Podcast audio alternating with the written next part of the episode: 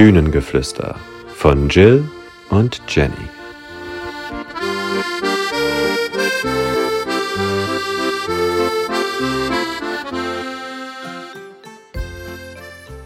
Hey, hey, hey, hey. Hallo. Hi. Willkommen zu unserer ersten Folge Bühnengeflüster.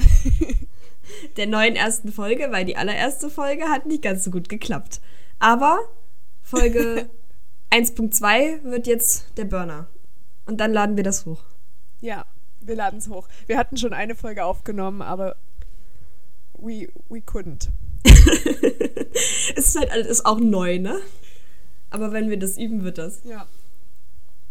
Ja, also herzlich willkommen zu unserem Podcast. Äh, wir möchten mit Bühnengeflüster einfach ein bisschen unserer Leidenschaft nachgehen und über alles Mögliche rund um Theater, Film, Schauspiel, Bühnen und Co. sprechen und Filme und Serien und einfach ein bisschen unsere, unsere Interessen ausleben. Genau, und da wir beide äh, Schauspiel studieren, ähm, können wir da auch noch mal ein bisschen auf so die Hintergründe eingehen und wie das ist, so eine Schauspielausbildung zu machen, weil das ja vielleicht auch viele interessiert, weil es jetzt zwar für uns alltäglich ist, aber viele vielleicht gar keine Idee haben, was genau man lernt und macht, wenn man ähm, sich mit dem Thema Schauspiel beschäftigt. Genau. Das ist eine ja. super Überleitung zu dem Thema Jenny. Warum wolltest du diese Ausbildung denn machen? Gute Frage, Jill. äh, also, bei mir war das so, also ich bin schon als Kind immer so ganz aufgedreht gewesen und wollte meiner Familie und Freunden immer so Sachen vorführen und bin rumgetanzt, rumgeturnt und wollte mich verkleiden und irgendwie Geschichten nachspielen. Und mhm. da gibt es auch ganz witzige Videos von mir, wie ich vor meiner Familie immer so tanze und singe und alle immer ganz lieb klatschen, weil sie mir ja zeigen müssen, dass ich das ganz toll mache. und ich war als Kind dann so in einem Tanzverein und ich bin dann nach meiner Schule einen ganz äh, soliden, normalen Beruf eingegangen, so wie es meine Familie jedenfalls gesehen hat. Mhm. Mach mal lieber was Ordentliches, Jenny und habe dann erstmal im Büro gearbeitet, also Bürokauffrau gelernt und dann da gearbeitet. Und dann habe ich in Dresden gelebt, fünf Jahre, habe da gearbeitet und nebenbei hobbymäßig versucht, äh, so Schauspielsachen zu machen. Äh, hat aber nicht so gut geklappt, weil ich einfach durch die Hauptarbeit gar nicht so viel Zeit dazu hatte. Also es hat immer so kurz geklappt. Ich war in verschiedenen Theatergruppen, aber immer nur ganz kurz. Und dann habe ich so Komparsen- und Kleindarstellerjobs gemacht und äh, habe mich versucht, da irgendwie so ein bisschen damit zu beschäftigen und dann aber gemerkt, dass mich mein derzeitiger Beruf nicht glücklich macht, sogar eher unglücklich und dann habe ich mich an staatlichen Schulen beworben, hab den, bin den Weg eingegangen, dass ich geguckt habe, dass ich vielleicht an eine staatliche Schauspielschule komme. Äh, habe mich da extrem vorbereitet, bin da zu Vorsprechen gegangen, aber leider hat es dann nicht geklappt. Und dann bin ich auf die auf eine private Schule gestoßen in der Nähe von Leipzig und Dort wurde ich angenommen, Halleluja. Und es war der glücklichste Tag ever für mich, dass, dass ich endlich, äh, ja, dass es geklappt hat. Und habe da auch geweint und was weiß ich nicht. Naja, und jetzt bin ich eben schon im, also ich komme bald ins vierte Semester mit Jill und die Ausbildung läuft und es ist wunderschön. Ich bin die glücklichste Jenny oh. der Welt. und let's, let's rock this. Auf jeden Fall. Ja. Wie war das denn bei dir, Jill? Also, ähm, die Sachen als Kind mit Ich führe meiner Familie was vor, habe ich auch total viel gemacht. Ich habe äh, mit meiner Schwester kleine Kurzfilme gedreht äh, und selber geschnitten. Die waren jetzt vielleicht nicht so high quality, aber ich glaube, also es sind süß, wenn man sie sich anguckt. Ähm, und wir haben zu Weihnachten auch immer so eine kleine Show gemacht. Meine Schwester und ich haben mal zusammen eine komplette Pferdeshow aufgezogen mit wechselnden Hintergrundbildern und Choreografie und Musik. Und das haben wir dann mit unseren Schaukelpferd und unseren, ähm, wie heißt das, Stockpferden? Oder wie das heißt, ja. gemacht. Ja. Ähm, also sowas ist das das, viel. wo man sich so draufsetzt und dann kann man die, also du hast es so zwischen den Beinen. Ja, genau, die Dinger. So. Ja, ja. ähm, sowas halt, genau. Irgendwelche Projekte mit Freunden und so. Ich habe wirklich ganze Filme gedreht und Bücher verfilmt und so. Genau, und als ich dann aufs Gymnasium gekommen bin, hatten wir dort eine Theater-AG. Und da bin ich natürlich rein und habe alle sieben Jahre, die ich auf dem Gymnasium verbracht habe, auch in dieser Theater-AG verbracht. Äh, jede Woche, keine Ahnung, zwei Stunden, drei Stunden. Und wir haben da immer so ein Stück äh, erarbeitet übers Jahr, was wir dann am Ende des Jahres, also so im Sommer, vorgespielt haben. Wo ich ähm, auch immer mich sehr für die, für die Hauptrollen äh, eingesetzt habe und meistens auch bekommen habe, weil ich würde behaupten, so ein bisschen Schauspieltalent merkt man ja dann schon bei manchen Personen. Äh,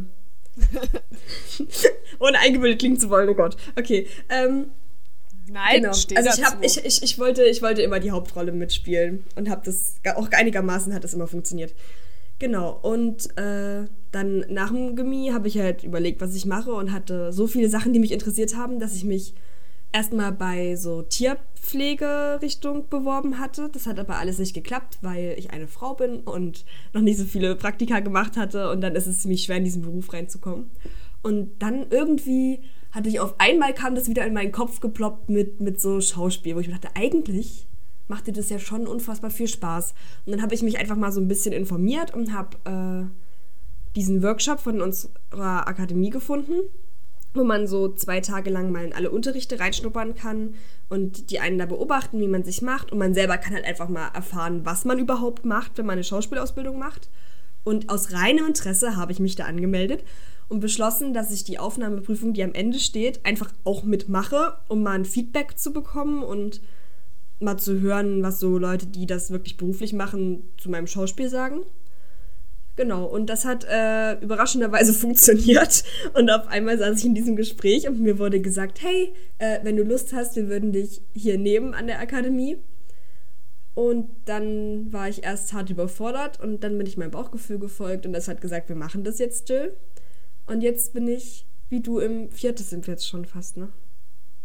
Gott. Ja, bald. Oh, fast viertem also Semester also, an dieser Schule und bin überglücklich mit meiner Entscheidung, weil es einfach unfassbar erfüllend ist. Genau. Schön. That's the story of my Ausbildung. ja, wo ich da anschließen kann, was ich auch gemerkt habe gerade, ich habe auch so äh, Drehbücher geschrieben als Kind und wollte das nachfilmen und so. Und wir haben es versucht. Also mit so einer ganz alten Digitalkamera noch von meiner Nachbarin damals und ja. das gibt's alles und ich finde es ultra lustig. Ich habe es vor kurzem angeschaut und das ist so witzig. Meine erste Kamera, mit der ich gefilmt habe, die hatte keinen Ton. So alt war die. Du konntest Videos machen, aber ohne Ton. Und dann habe ich mit meiner Schwester Pantomime-Filme gedreht, wo dann nur Musik drunter geschnitten wurde, wo sie als traurige Ballerina nichts zu essen bekommt und dann doch was zu essen bekommt und dann ist sie glücklich, sowas. Ja. Oh, wie geil. Hammer. Jill, das musst du mir mal zeigen, bitte, ja? das kann ich machen, aber ich glaube, es wird ein bisschen cringe. Aber ja, ich habe viel davon. Vor allem jetzt mal ganz kurz äh, off-topic, aber du hast vorhin erwähnt, dass du, wo du Tierpflegerin lernen wolltest, dass du es nicht, dass du nicht genommen wurdest, unter anderem, weil du eine Frau bist. Ja, ja, das ist in dem Berufsfeld einfach so. Es gibt halt unfassbar viele Leute, die sich auf dieses Berufsfeld bewerben, weil es halt so eine idealisierte Sache ist, von wegen, oh, dann kannst du den ganzen Tag mit Tieren kuscheln und dich da um die kümmern und so. Und ähm, dann ist halt das Problem, die nehmen nur Leute, die möglichst viele Praktika in dem Berufsfeld gemacht haben, weil halt viele die Ausbildung anfangen, um dann festzustellen, ich mache mehr sauber, als dass ich ein Tier sehe. Äh, und dann das Ding abbrechen. Und dann haben die natürlich immer noch massig Bewerber und dann nehmen die da eher lieber die äh, männlichen, weil die einfach stärker sind. Die haben mehr Kraft ja. und, und deswegen sind die für den Beruf geeignet, da wo man so Sachen schleppen muss und so. Na klar. Was ich aber, also okay. als ich meine, also ich habe da ja mal ein Praktikum gemacht, habe ich da nicht repräsentiert gesehen. Also da gab es 50 Frauen, 50 Männer. Aber also das ist, ja, was man immer hört, okay. so deswegen. Naja, und so, so, also wir haben uns jetzt dann quasi also Jill und ich, haben uns an der Schule kennengelernt. Wir haben uns sogar davor kennengelernt beim Casting im Belantes.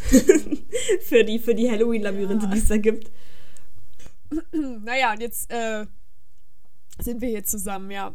Ja. Also, ich muss auch sagen, der Weg bei mir war, war gar nicht, also es war einfach schwer. Wenn, also ich habe wirklich an einigen staatlichen Schulen vorgesprochen und ich hatte auch in Dresden schon Schauspielunterricht und du kannst so viel machen, aber es gehört auch eine Menge Glück dazu, wenn du gerade nicht der, der Typ oder die Typin bist, die, die in den Jahrgang passt, die, die, die, die sich vorstellen für das Jahr oder ähm, ne, so ein Schema passt oder also du kannst auch gut sein und die nehmen dich trotzdem nicht. Also Ja. das heißt nicht, dass du nicht talentiert bist oder nicht die Skills dazu hättest, die Ausbildung zu absolvieren.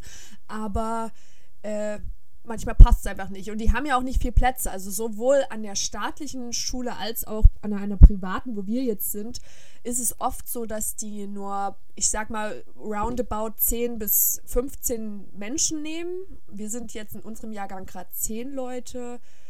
Äh, Es gibt bei uns auch einen Jahrgang mit 13 Leuten, aber es ist immer so eine übersichtliche Gruppe, damit sich halt individuell auf dich konzentriert werden kann. Und das finde ich auch total super, aber es ist einfach schwer, wenn sich dann auf äh, diese paar Stellen quasi, äh, weiß nicht, 500 oder 1000 Ja. Schüler, äh, also Menschen bewerben. Ja. Naja, aber Also So ist es. wohlgemerkt an, an guten privaten Schulen. Es gibt natürlich auch private Schule, Schulen, die einfach möglichst viele Schüler nehmen, um irgendwie sich finanzieren zu können. Also äh, die, die, ach, wie heißt die? Es gibt eine in der Nähe noch. Und dann hier so Mäusewitz und so. Ähm, aber an sich, äh, genau, es ist schwer. Vor allem auch bei öffentlichen noch schwerer, weil die nicht auf das Geld von den Schülern angewiesen sind, weil die ja staatlich finanziert sind. Ähm, da kann man sogar teilweise vorher Kurse machen, äh, um zu lernen, wie man sich da bewirbt, beziehungsweise musst du eigentlich vorher eine Ausbildung an einer privaten machen, um überhaupt an einer öffentlichen eine Chance zu kriegen. Dann musst du noch dem Phänotypen entsprechen, den die gerade besonders angesagt finden oder gerade irgendwie suchen. Ja. Also es ist wirklich, wirklich, wirklich, wirklich schwer da reinzukommen. Aber hat halt dafür den besseren Ruf. Ja, also es ist, ja voll, der, der Ruf ist besser und du kommst irgendwie danach auch meistens leichter in, ins Berufsleben rein als Schauspielerin oder es gibt halt auch, ähm, äh, weil du gerade sagtest, so andere Schulen, zum Beispiel die Stage ist ja Musical, ne, in Hamburg, aber die haben ja so riesige Jahrgänge und Ja, genau. find, also ich bin echt froh, wenn, dass wir nicht so ein großer Jahrgang sind. Und bei uns an, an der Schule kannst du auch äh, Schauspiel-Musical studieren und äh, Unsere Dozierenden sind auch äh, die Dozierenden, die an den öffentlichen Schulen Unterricht geben. Also eigentlich ist bei uns unterrichtstechnisch kein großer Qualitätsunterschied, würde ich behaupten. Nein, gar keiner, gar keiner. Genau. Wir haben eine Top-Ausbildung. Es ist wirklich toll. Wir haben so tolle DozentInnen und äh, also es ist einfach richtig gut, was wir lernen und ähm, vielleicht können wir da auch mal irgendwann mit einer Dozentin oder einem Dozenten reden bezüglich irgendwie Fragen oder ja, so. ja. Dafür Ja. müssen wir das jetzt hier erstmal ein bisschen durchziehen, aber dann, dann kommen die Interviews, meine Freunde. Aber ja, ich könnte mir vorstellen, dass es vielleicht interessant ist. Also könnt ihr uns ja auch äh, feedbacken, ob sowas interessant wäre, wenn wir mal mit einer Dozentin oder einem Dozenten sprechen über irgendwelche Sachen in der Ausbildung. Jo. Ja. Vielleicht Sachen, die wir nicht so gut beantworten können, ne?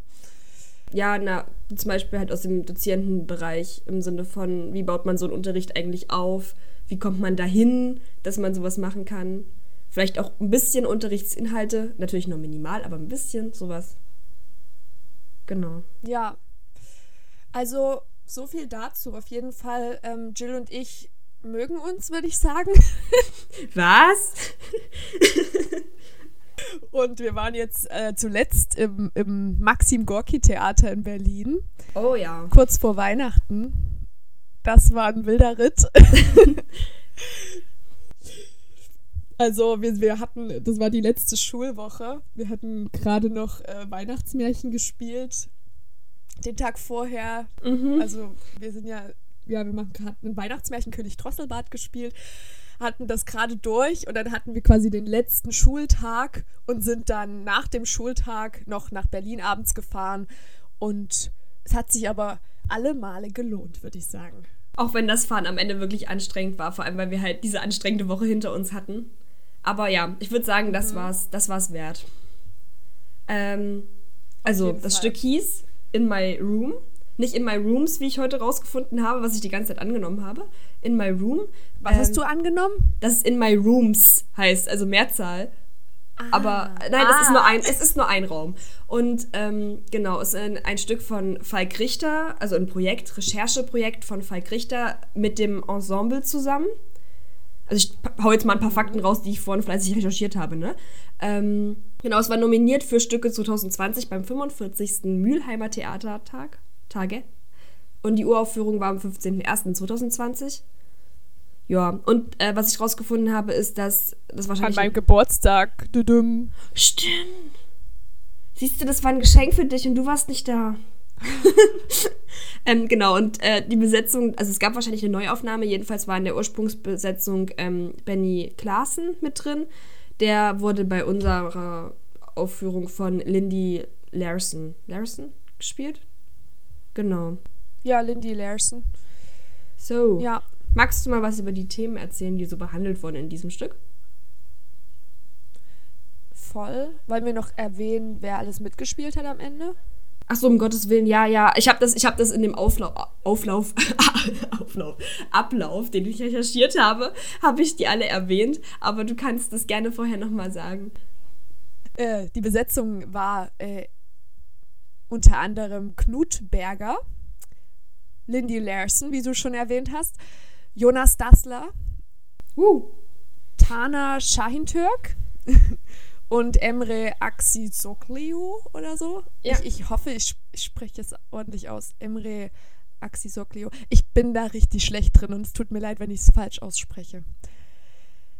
Don't judge me. Äh, ja, und auf jeden Fall an sich erstmal Falk Richter Texte. Ich lieb's. Also ich finde Falk Richter so toll. Äh, ich mag die Texte so sehr. Wir hatten da auch schon ein Szenenstudium in unserer äh, Schule gemacht mit Falk Richter Texten und es war wunderschön. Es war mein Ja. liebstes Szenenstudium bisher.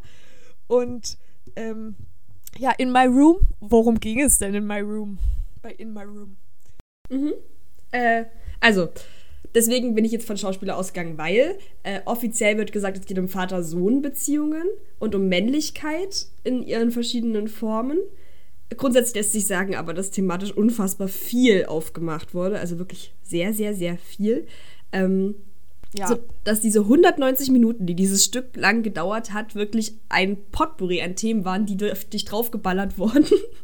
ähm, auch wenn alle sehr interessant waren, aber ja, genau. Äh, ich würde sagen, so die Hauptthemen neben, Waren das 190 Minuten? ja, zweieinhalb Stunden. 60 plus 60 ist 120? Nee, warte.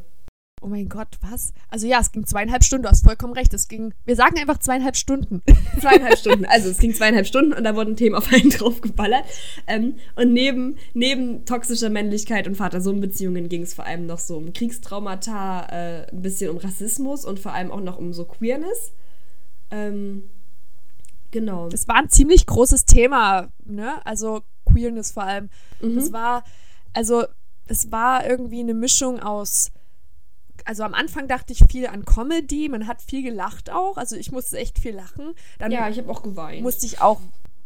Ja, ich habe auch geweint. Also es war total emotional, dann teilweise wie so, eine, wie so ein Konzert auch, weil sie zwischendurch äh, viel ähm, gespielt haben und gesungen haben.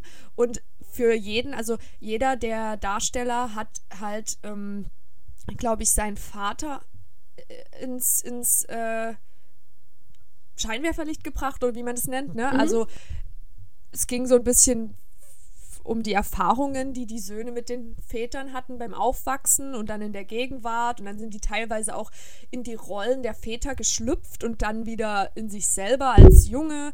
Ähm, und jeder hatte dann sozusagen auch einen Song, ein, ein Lied für den Vater. Jeder war dran sozusagen. Und es hat sich zwischendurch wieder vermischt. Dann, dann war es wieder sehr dann, also es war dann, die haben die Väter und die ganzen, die ganze Situation angeklagt, dann haben sie doch wieder viel Liebe gehabt und es war einfach sehr viel. Und es ist auch, finde ich, sehr ähm, durcheinander gewesen, aber am Ende hat es dann doch Sinn gemacht. Also ich musste dann auch erstmal drüber schlafen und so Ja. und das durch mich durchgehen lassen. Aber es war einfach sehr bam, bam, bam. Äh, und es ist vielleicht auch nicht für jeden was, aber es ist sehr aufgeladen. Also vielleicht soll ich an dem Punkt mal so ein bisschen grob erklären, wie der Ablauf von dem Stück war. Ähm, also ich habe auf jeden Fall gemerkt, dass ich mich, als ich jetzt nochmal drüber geschlafen habe, wirklich, ich habe ja vorhin versucht, das aus dem Kopf zu redingsen und habe dann nochmal per Internet dazu gezogen. Das hat auf jeden Fall geholfen. Aber ich habe mich an das Ende, ich muss ehrlich sagen, an den letzten Monolog über den Vater kann ich mich, ich weiß nicht mehr, was da inhaltlich drin war. Vielleicht kannst du mir da nochmal helfen. Aber also, pass auf. Erstmal nochmal kurz, das alles fand auf so einem sehr schwarz-weißen, sehr, sehr modernen Bühnenbild statt. Übrigens von Wolfgang Mer Meradi. Ähm, designt, gemacht, gebaut. Äh, unfassbar cooles Bühnenbild mit, mit so einer Sie Siegessäule mit Vaterfigur drauf und einem traurigen Kind mit Luftballons am Esstisch und äh, sehr vielen Stühlen. Aber an sich sehr cool, genau. So, das Ganze begann damit, dass Jonas äh, Dassler einen Eröffnungsmonolog gesprochen hat. Sehr effektreich in äh, das immer noch beleuchtete Publikum hinein. Und da erstmal stellvertretend für Falk Richter, von dessen ähm, Vater erzählt hat und dessen toxische Männlichkeit und diese sehr schwierige Beziehung zwischen Vater und Sohn, ist darüber dann auf generell toxische Männlichkeit mit Beispiel Kollega gekommen. Das war ein sehr witziger Teil. Das war vor allem so, da hatte ich dann auch kurz das Gefühl, ob ich jetzt bei einem Comedy Ja, ja, Auftritt bin. So. Es war todeslustig, aber ich wusste zwischenzeitlich nicht, worauf er hinaus will oder so. Ja? Ja. Also, ja. Und dann ist er darüber irgendwie so ein bisschen zu seinem Vater, also seinem eigenen Vater gekommen, der bei weitem nicht so äh, verschlossen war wie Falk Richters Vater, sondern eigentlich so ein bisschen das Gegenteil davon. Ein sehr liebender Vater. Wurden die tatsächlichen Väter angesprochen von den Darstellenden? Ja. Also so wirklich, ja. Also ich habe ich hab ja, also das stand vorhin in dem, was ich gelesen habe, stand drin, dass die da eigene, längst vergessene Sachen von ihren Vätern ausgegraben haben. Also ich würde sagen, das waren schon äh, die eigenen Väter von den Darstellenden, was auch Sinn machen würde, weil die ja äh, ihre eigenen Namen auch behalten haben. Also wahre Geschichten. Ich würde behaupten, das waren wahre Geschichten. Aber falls das irgendwer besser weiß von den Zuhörenden, dann kann der, der oder sie mich gerne korrigieren. Das wäre auf jeden Fall sehr spannend. Aber meine aktuelle Theorie ist, dass es die echten Väter waren, um die es da ging. Also True Stories. Okay. Gut, dann Jonas Dassler hat auch den Glam Rock Titelsong bekommen, den er singen durfte für seinen Vater, der wohl sehr oft in der ersten Reihe sitzt. Der hieß In My Room. Sehr cooler Song übrigens. Ähm, So cool. Dann kam eine Stelle, wo alle zusammen positiv über ihre Väter gesprochen haben, so in seelischer Erinnerung schwelgend. Das fand ich einen sehr, sehr schönen Teil. Davon hätte ich mir wirklich mehr gewünscht im Stück. Dann kam Lindy Larson, Larson, fuck ey, ich habe auch Angst, dass ich den Namen falsch ausspreche, äh, mit seinem sehr eher kriminellen Vater, der sich auch um die äh, Homosexualität seines Sohnes dann wenig gekümmert hat, weil er halt viele andere Probleme hatte. Also dementsprechend war das nie Thema in deren Beziehung. Äh, witzigerweise frage ich mich jetzt, ob Benny Clarsons Story über den Vater eine andere wäre, weil das ja ein anderer Darsteller ist. Weil da stand jetzt Mhm. im Internet, dass der über, dass das ein Hafenarbeiter war, der seinen Sohn als LKW-Fahrer und so auch zu den Ballettstunden gefahren hat und sowas. Okay. Und daran kann ich mich jetzt in der, in der Version, die wir gesehen haben, nicht erinnern. Aber vielleicht habe ich es auch vergessen. Kann ich mich aber gerade auch nicht dran erinnern. Ja, also haben die die Story geändert mit dem neuen Darsteller, was ich irgendwie voll cool finde, aber ist ja auch übel aufwendig. Ja, aber würde ja passen, wenn wir an wahrheitsgetreue Sachen Hm, hm. denken. Ja. Na, dann kam wieder ein Song, der war auch sehr cool. Dann äh, kam, kam Knut Berger mit seinem Vater, ähm, der so ein bisschen eher die emotionalere Seite war, der halt einfach viel zu viel über seine Gefühle geredet hat. Ähm, einmal, also es gab diese Story, dass der einmal die Schwester von, von, von Knut geschlagen hat und dann der Vater zwei Stunden lang geheult hat und dann mit allen über seine Gefühle geredet hat, wie schlimm das für ihn ist. Ähm, ja, also so ein bisschen in die Richtung und der ähm, hat auch überhaupt kein Problem mit der Queerness seines Sohnes gehabt. Äh, hat sogar die bei der Hochzeit unterstützt und so und hatte ja selbst so eine Hintergrundstory von wegen, dass, ähm, dass er selbst eigentlich einen Liebhaber hatte, aber die Liebe zu dem ist dann immer unerfüllt geblieben, weil die nicht Ja. zusammenleben konnten. Aus Zeitgründen. Stimmt. Also das, weil das damals halt noch übel verpönt war so. Und er ja eigentlich auch verheiratet war. Und deswegen hat er sich wohl dann später sogar das Leben genommen. Also das ist das, was von der Story bei mir hängen geblieben ist. Dann kam eine, ein Song, den Knut seinem Vater gewidmet hat. Dann kam die Sequenz Gaulands Schatten, die war super. Das war so eine Art Seance. Vielleicht möchtest du davon erzählen? Das war so abgespaced irgendwie. Also, da war, kam dann, da kam dann äh, Lindy Larson erst raus, ne? genau. Und hat, hat so eine Art Seance gemacht. Er hatte so ein riesiges äh, Gewand um und auf dem Kopf irgendwie so eine Art Faunfedern waren das, glaube ich. Krone. Faun, Faunfedern, Ja. Und Lindy hat dann äh, die anderen so angeleitet. Du bist jetzt das Kriegstrauma und du gehst dahin. Und du, Jonas, du bist, was war er denn? Er Also, war er selbst. Er sollte ja mit seinem Vater sprechen, aber die ganze Zeit hat er immer irgendwen dazwischen geschoben. Von wegen, hier, das ist das Kriegstrauma. Stimmt. Was sagst du dazu? Was sagen Gaulands Schatten dazu? Was sagt die AfD dazu? Im Grunde. Und wer, der Vater war Knut, ne? Oh, das weiß ich nicht mehr. Der stand, Das war doch so im Schatten, das war so zugenebelt. ich glaube, dass Knut ganz hinten stand, auf so eine Erhöhung halt, ne? So ein bisschen gottähnlich stand er da oben in so einem Schein und man hat auch wirklich nur so dunkle Umrisse gesehen, deswegen wirkte es sehr mächtig. Und ähm, Jonas war er und wollte die ganze Zeit endlich mal mit seinem Vater reden, aber Lindy hat das gar nicht so richtig zugelassen und hat es immer wieder so unterbrochen. Und dann hat er, glaube ich, ja, zu dem einen hat, wie gesagt, äh, äh, Kriegstrauma, dann der andere war dann der, die, ich, ich bin mir gerade, ich weiß es gerade nicht mehr, was es alles gab, irgendwie die Frage oder das Emotionale. Ja, also es stand Du auf jeden Fall dauernd Sachen, die, die ähm, Jonas oder ja, in dem also Jonas daran gehindert haben, mit dem Vater zu reden, der in dem Fall aber wieder Falk Richters Vater war, der durch dieses Kriegstrauma so unfassbar verschlossen war. Ja, das fasst vielleicht ganz gut zusammen. War auf jeden Fall irgendwie witzig und gruselig. Total, also ich finde auch, es hat was voll Unheimliches, aber das ist dann schon wieder so.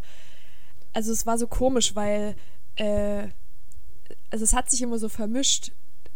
Also in dem Fall war dann, war dann, war das nicht mehr Jonas, Va äh, Jonas Vater, sondern er war wieder Falk Richter sozusagen. Genau. Aber das halt wahrzunehmen ist auch gar nicht so einfach. Ja. Also Jonas, Ja. Jonas hatte ja zwei Väter, für die er gespielt hat. Halt stellvertretend für Falk Richter und stellvertretend für sich. Und da, Ja. Aber ich glaube, sein Vater Und am Anfang hat er das auch so erwähnt. Mhm. Am Anfang hat er dann auch gesagt, so das war jetzt nicht mein Vater und jetzt erzähle ich was von meinem Vater. Und am Anfang hat er sich dann so ausgezogen und ne, da Genau. war er erst in so einem Jackett und dann hat er sich wieder, hat er ausgezogen und war er mehr oder weniger. Und ja, oh, was ich unbedingt erzählen will, also ich weiß nicht, war das jetzt das? Hast du noch eine Info, wer, wer da was war, von Kriegstraumamäßig und du bist, du bist die Schuld oder du bist die Unschuld, du bist. Nee, das Also irgendwie nicht. war jeder halt. Ich, ich bin mir auch nicht mehr sicher. Ich weiß auch nicht, Aber, ob das so äh, relevant ist. Okay, vielleicht ist es nicht relevant, aber auf jeden Fall gab es verschiedene Teile. Äh, äh, und am Anfang fand ich zum Beispiel, ich will mal was kurz sagen zu dem Schauspiel allgemein der Leute. Soll ich noch kurz, soll ich noch kurz die Zusammenfassung fertig machen und dann gehen wir da drüber zu. Ach so, ja klar, mach die Zusammenfassung Dann haben wir das Stück fertig. einmal. Ich, ich, wir führen den Rest jetzt einfach nicht mehr so weit aus. Ähm, dann kam äh, Dana Tenna, Tenna Scheintürk mit der Story seines Vaters, der als, als Gastarbeiter ähm, in, nach Deutschland gekommen ist und dort nur so semi-gut behandelt wurde, obwohl er sich eigentlich einleben wollte. Es war mehr eine Wutrede, würde ich sagen. Genau. Oh, es, er hat sich, er hat sich, ich fand es total emotional aufgeladen. Also es hat mich auch ehrlich gesagt mitgenommen, weil du hast so gemerkt, wie, wie unfair einfach alles ist. Guck mal, der will sich so viel Mühe geben, der Vater. Er will das alles machen, aber er kriegt es einfach nicht. Es ist einfach zum Kotzen unfair. Ja, es war sehr unfair. Aber ich muss sagen, an der Stelle hat mich das Stück kurz ein bisschen, bisschen verloren gehabt. Einfach, ich glaube, aus Zeitgründen, weil das so, es war halt schon, das Stück lief schon sehr lange und dann war das nochmal ein sehr langer Monolog wieder. Der war, na, ich weiß nicht, ob er genauso lang war wie der Anfangsmonolog, aber er war lang. Ähm, Er wirkte hat- sehr lang, das stimmt, ja. Und das hatte, da war ich, glaube ich, aus Zeitgründen, ich war ja auch hartmüde, ne? Sagen wir so. Gut, jedenfalls mündete dieses. Aber ich dieses- glaube, also äh, ich glaube, das war auch, weil, weil nämlich äh, Tanner oder Tana äh, sehr die ganze Zeit gleich gesprochen hat. Er hat einfach quasi sich wutredend ausgelassen und es war auf der Bühne direkt ist nicht viel anderes passiert und es, man hat ihm schon an den Lippen geklebt, aber ich weiß, was du meinst, dass Ja. man so kurz dachte, na, geht's noch mal weiter? So, ja, Ja. voll. Ja, jedenfalls hat er dann, hat er, hat er dann einen Punk-Song gesungen, auch nicht schlecht. Erstmal überhaupt Props an all die Darstellenden, dass die einfach alle singen konnten und ein Instrument spielen konnten. Das war ja unfassbar. Ähm, dann kam Sehr so eine talentiert. Sequenz, wo es um Sexleben in einer Beziehung geht und inwieweit Sex wichtig Ja, da ist für eine ging, Beziehung. das war Knut und Jonas, ne? Genau. Aber das hat für mich gar nicht in den restlichen Aufbau des Stückes. Es war eine unfassbar coole Sequenz, unfassbar witzig, aber hat für mich in den Rest des Stückes nicht so richtig reingepasst. Es ist irgendwie thematisch sehr rausgefallen. Hm. Also, mh, ich überlege gerade, ob ich was dazu sagen kann. Ich mach, mach erst mal kurz Also weiter, ich bin gleich durch. Okay. Wir haben es wir haben's gleich. Dann kam eine Howard Carpen, also Howard Carpendale angelehnte Ballade. Äh, dann kam Emre Aziglioi mit seinem Vater. Das Stück war recht kurz. Das hat er ja auch komplett am, am Klavier erzählt.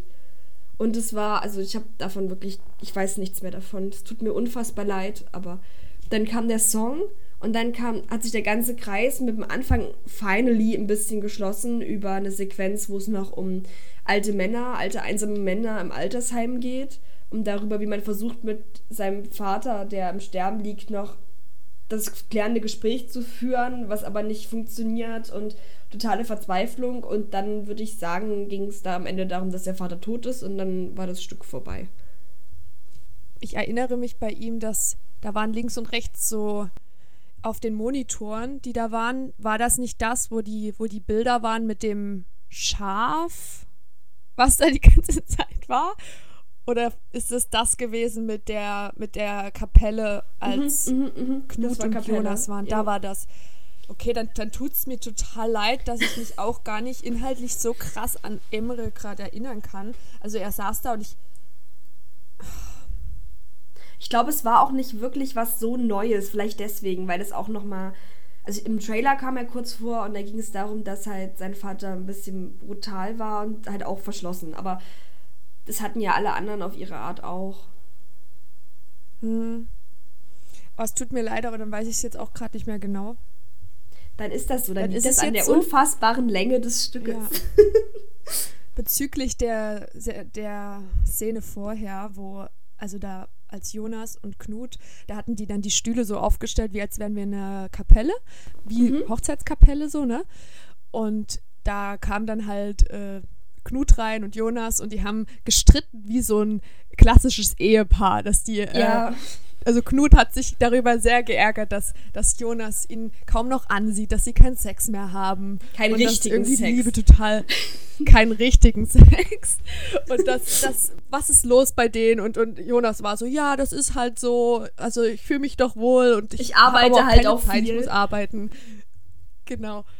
Und das ist so klassischer Streit gewesen, wie man ihn im Buche stehen hat, aber auf, also also irgendwie so ein hetero-Streit auf homosexuelle Liebe.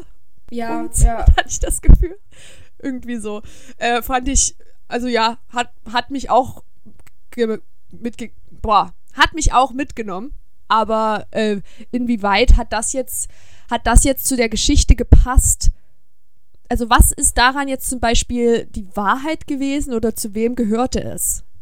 Ja, das, keine Ahnung. Deswegen, ich finde, es fällt total raus. Es war ja auch, was ich total witzig fand, ähm, was ich in einem Review gelesen habe und was ich voll relaten kann, ist, dass die ja die ganze Zeit halten die Monologe, ne? Monologe darüber, wie wichtig ein Dialog wäre. Und dann haben die diesen, also die, es gab ja nur zwei Szenen, wo die wirklich richtig miteinander interagiert haben. Vielleicht drei, wenn man das am Anfang, wo die dann sich über ihre Väter ausgetauscht hat, noch mit reinnimmt. Aber ansonsten der einzige richtige Dialog war das mit der Kapelle. Und ähm, dann dieses Seance, Gaulands, Schattendingsbums da, äh, wo sie ja auch auf eine Art miteinander gesprochen haben, ne? Aber der Rest waren alles Aber auch Monologe. nicht richtig. Ja. Und davon war Jonas Dasslers Monolog am Anfang fast ein ganz eigenes Stück. Also das war ja, der war ja übel lang im Gegensatz zu den anderen Monologen. Ja, ja. Am Anfang war Jonas Dassler auch, äh, als er auf die Bühne kam und wie Jill schon erzählt hatte, der Saal noch so beleuchtet war, was ganz ungewöhnlich ist, aber da hat man direkt gemerkt, okay, wir sind hier Teil davon. Äh, er hat auch direkt ins Publikum geschaut, hat noch einen Schluck von seiner Flasche Wasser genommen, war, hat sich so ganz entspannt auf den Weg gemacht, das so wirken lassen. ähm, und dann hat er angefangen zu sprechen, aber in einer ganz normalen Sprechstimmlage, also nicht das klassische Bühnensprechen laut, sondern echt ruhig und man hat ihn kaum verstanden. Aber ich hatte das Gefühl, das war das Mittel, damit der Saal ruhig wird und alle zuhören. Mhm. Und er hat sich dann auch gesteigert. Also irgendwann hat er deutlicher und lauter gesprochen, aber am Anfang dachte ich so, hä, was, was, was sagst du? Ja. äh, und dann dann hat es aber für mich total gewirkt und ich habe mich vielleicht auch einfach noch ein bisschen mehr gefreut, dass ich einfach Jonas Dassler da sehe. ähm, was wollte ich jetzt eigentlich sagen? War einfach, dass es sehr lang war, ja. Aber es hat mich, ja, ich war einfach hyped. Aber ja. wo wir gerade über die Lautstärken sprechen, das war was, was mich, unf also nicht unfassbar, das hat mich schon gestört, ähm, dass die Lautstärken unfassbar unterschiedlich abgemixt waren. Also die hatten ein Mikrofon auf der Bühne, in das die auch partiell reingesprochen haben. Dann war die Lautstärke angenehm hörbar. Also ich saß auch wirklich vorletzte Reihe hinten, ne? aber in der Sprechtonlage war es fast ein bisschen zu leise. Und wenn die gesungen haben, hat es einem die Ohren weggeballert, dass ich also das war dann schon wieder unangenehm. Und ich weiß nicht, ob das ein Stilmittel war, weil kann man beim modernen Theater ja irgendwie alles nutzen äh, um so ein bisschen Nähe-Distanz zu simulieren. Oder ob es einfach nur nicht durchdacht war, aber ich kann mir nicht vorstellen, dass das nicht auffällt. Wenn man ich glaube, das so. war durchdacht. Ja, ich glaube, das ist einfach das Stilmittel gewesen. Ja, also aber es war anstrengend. Auch schon das, die haben ja, es, es war, ja natürlich, war auf jeden Fall anstrengend und ich finde aber, das darf ja Theater auch anstrengend sein. Ich finde, es war irgendwie, es war anstrengend und ja, aber ich verstehe dich total. Äh, und was. Also es war auch sehr auffallend, dass die die ganze Zeit ähm, mit uns gesprochen haben. Also die haben ja die ganze Zeit so direkt ins Publikum gesprochen, dass man teilweise dachte, das ist mehr so eine Art äh, Vortrag, aber mhm. andererseits nicht. Also es war so eine ganz weirde, aber irgendwie total coole Mischung aus, aus Schauspiel und Wahrheit und, und es ist ja am Ende auch Wahrheit und das ist ja auch das, was ich zum Beispiel sehen will und es hat mich deshalb so beeindruckt, weil es einfach so wahr war, also so authentisch, ja. ja. Und ja, die Bühne an sich, du hast ja vorhin schon mal erzählt, wie die war. Die hatten so, so eine Drehbühne, so eine doppelte Drehbühne. Also der Teil in der Mitte, der Pod das Podest hat sich gedreht und dann noch draußen rundherum, das hat sich gedreht. Und die hatten einige viele Requisiten und ich dachte auch teilweise, na mal gucken, ob sie die alle anspielen, aber haben sie am Ende tatsächlich alle. Ja, benutzt. fand ich auch beeindruckend. Ja. Dass sie das geschafft haben. Aber also es war wirklich teilweise ein bisschen, es war teilweise auch ein bisschen random, also weil das Bühnenbild auch genutzt wurde, dass dann teilweise auf der sich außen drehenden Drehbühne ähm, Dinge befunden haben, die nur eine Runde rumgefahren sind und dann wieder weg waren. Und dann war auf einmal bei dem einen Song waren auf einmal bügelnde Hasen und Osterhasen die Zeitung lesen da und dann waren die auf einmal wieder weg und dann, also es war so. Die hatten, es waren Köpfe mit, mit ein ganzer Hasenkopf mit langen Ohren und mhm. ich weiß nicht, was es sein soll. Ja, ich weiß, ich wäre jetzt maximal irgendwie bei, äh, irgend, also jetzt mal, ne, wenn man jetzt mal meine Kunst, Kunst mündlich 15 Punkte auspackt, würde ich jetzt so sagen, keine Ahnung, Hase als ein sehr familiäres Tier, und dann irgendwie diese Maske als das, was man in der Familie aufsetzt, um Familie zu spielen, obwohl alle irgendwie ihre Probleme haben, die sie mit niemandem kommunizieren. Aber warum das nötig war, die da eine Runde bügeln durch die Gegend fahren zu lassen? Also, sie haben ja Alltagssachen gemacht, so, ne? Diese Maske, die man im Alltag aufhat. Ja. Aber warum das jetzt unbedingt Hasen waren und warum die das sein musste, dass jetzt die eine Runde da rumfahren, Pff. ich weiß es nicht. Vielleicht mochte Falk Richter auch einfach das Bild. Vielleicht hat, haben Hasen auch so eine Art Bedeutung, naja, ich hätte ähm, jetzt halt so Richtung Familie, aber also ich. Gäbe es auch andere Tiere, die man da nutzen konnte, könnte. Also Hasen haben irgendwie aus der Antike die, die Bedeutung von Lebenskraft, Wiedergeburt und Auferstehung. Hm. Aber also, ne, das ist ja auch so im Zusammenhang mit Osterfest und so. Auferstehung Christi, aber ich weiß jetzt nicht so richtig. Hm. Ich habe überlegt, ob wir vielleicht einfach mal, also wenn wir die Podcast-Folge dann hochladen, eine Insta-Story machen wollen. Äh, und ich habe ein Bild von diesen Hasen gefunden. Dann könnte man die ja vielleicht, das Bild vielleicht mit reinpacken und von dieser Seance eins oder so, dass man sich das ein bisschen vorstellen kann, wenn man das Stück nicht gesehen hat.